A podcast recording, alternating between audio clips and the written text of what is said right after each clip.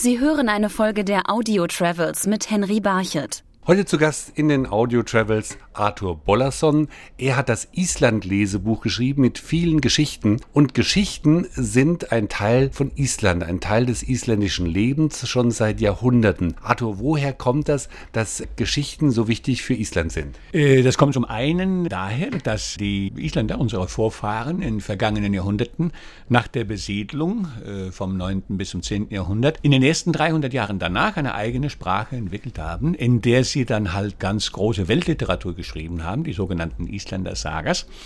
Und äh, die Sagas wurden damals in Auftrag gegeben von Großbauern, von reichen Großbauern, weil äh, man brauchte ja äh, eine ganze Herde von Kälbern, um äh, überhaupt so ein Buch herstellen zu können. Das kostete was.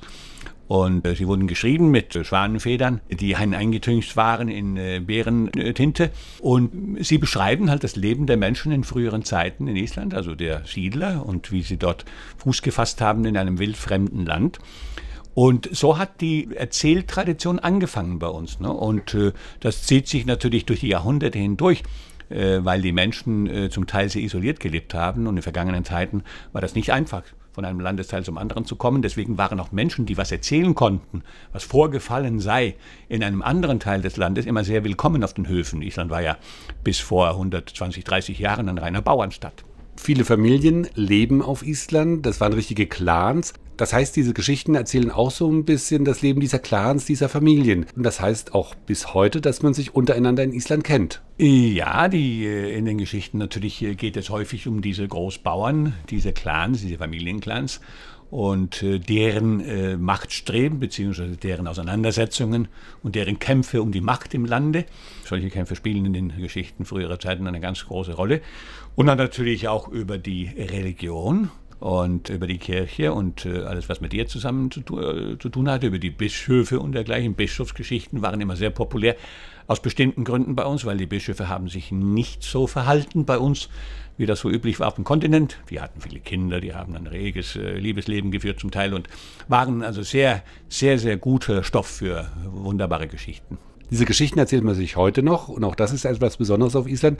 Man erzählt sich diese Geschichten, wenn man in den heißen Quellen und in den heißen Tümpeln sitzt. Dort ist ein reger Austausch von Klatsch und Tratsch und Geschichten. Ja, das ist äh, richtig. Wir haben ja überall im Lande diese Hotpots diese heißen Becken, wo man sich hineinsetzen kann im Winter, wenn es kühl ist, äh, und in allen Freibädern, von denen es, äh, ich glaube, an die 200 gibt im ganzen Lande, darunter neun in dem Großstadtraum von Reykjavik. Das sind äh, beliebte Treffplätze und da sitzen die Leute gerne und wie, wie, du gesagt hast, tauschen Tratsch und, solche Sachen und Gerüchte aus, aber natürlich auch Geschichten vom Nachbarn. Es ist einfach so, aufgrund dessen, dass man familiär oder sonst wie äh, mit äh, dem Großteil der Bevölkerung verbunden ist, dann kennt man die Menschen, um die es dann geht in diesen Geschichten von heute. Und wohlgemerkt, es gibt auf, im Internet inzwischen gibt es eine Seite, das sogenannte Isländer Buch. Und da können wir reingehen. Jeder Isländer hat seinen Code. Man kann reingehen und sehen, wie man mit Isländern, entweder heute lebenden Isländern oder aus der Vergangenheit, das geht ja ganz bis zum Mittelalter zurück auf jeden Fall, verwandt ist ne? und wie man familiär mit denen verbunden ist. Und da kommt heraus, wie immer, dass wir alle von dem letzten katholischen Bischof des Landes, Jon Arason, der im 1550 geköpft wurde, im Zuge der Reformation. Wir stammen alle von ihm ab. Also das heißt, auch dieser Bischof hat nicht unbedingt nach den Gesetzen der katholischen Kirche gelebt.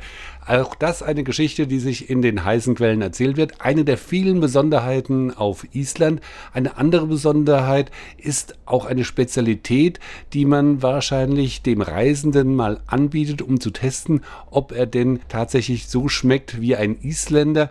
Denn ihr habt den Gammelhai als eine der isländischen Spezialitäten. Was verbirgt sich hinter dem Gammelhai? Auch das eine schöne Geschichte. Ja, ja, der Hai gehörte, der Gammelhai gehörte schon zu der Ernährung äh, unserer Vorfahren.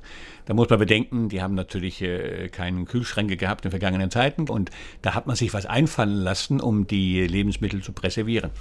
Und man hat festgestellt, man konnte diesen Grönlandhai, der früher regelrecht gefangen wurde, konnte man äh, quasi äh, bearbeiten, sodass er genießbar war. Zu Beginn ist der Grönlandhai nicht genießbar. Er wird bis zu 200 Jahre alt und kann keinen Urin ausscheiden. Und da kann man sich vorstellen, wie das ist, wenn man ihn aufschneidet nach dieser langen Zeit.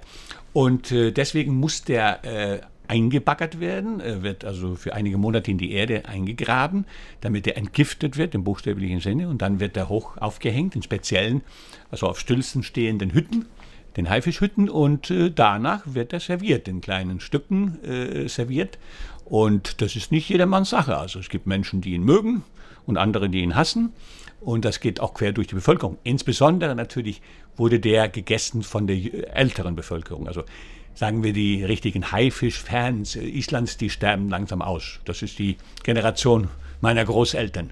Mein Großvater liebte den Hai und hat uns dann immer die Wohnung verpestet, äh, jeden Tag äh, damit. Und meine Großmutter wiederum nicht, mochte ihn gar nicht. Und das war, äh, sie waren 50 Jahre miteinander verheiratet, ganz bodenständige Isländer. Ich bin ja bei denen aufgewachsen. Und das war der einzige Grund, warum sie fast hätten sich scheiden lassen. Das war der Gammelhai. Aber wie gesagt, man mag ihn oder mag ihn nicht. Manche Ausländer äh, probieren den. Das ist so eine Art äh, Islandweihe, wenn die Leute ihn gut finden. Aber eins darf man nicht vergessen. Er wird immer eingenommen mit einem Schluck vom schwarzen Tod, von dem lokalen Schnaps, von diesem Kümmelschnaps. Und äh, es wird oft geflüstert, dass die Leute eigentlich das, was dazukommt, mehr mögen als den Hai und den in sich reinzwängen, damit sie äh, einige von, den, von dem äh, flüssigen Zeug zu sich nehmen können. Bis heute gibt es solche Besonderheiten auf Island wie den Gammelhai. Das setzt sich auch in neue Erfindungen durch wie das Flugzeug. Denn die Fluggesellschaft Icelandair gehört zum isländischen Leben einfach mit dazu. Und auch ihre Mitarbeiter sind was ganz Besonderes. Denn um nur einen Aspekt rauszugreifen, es ist wohl die einzige Fluglinie weltweit, die einen Stewardessenchor hat. Ja, das kommt natürlich daher, dass das äh, Flugnetz äh, von äh, Streckennetz der Islandair so aussieht, dass äh, die Flieger quasi am frühen Morgen äh, nach äh, Europa fliegen, am Nachmittag wieder zurück und dann in die Staaten zu 18 Destinationen in Nordamerika, in USA und Kanada. Und dann kommen sie wieder am nächsten Morgen nach Island zurück.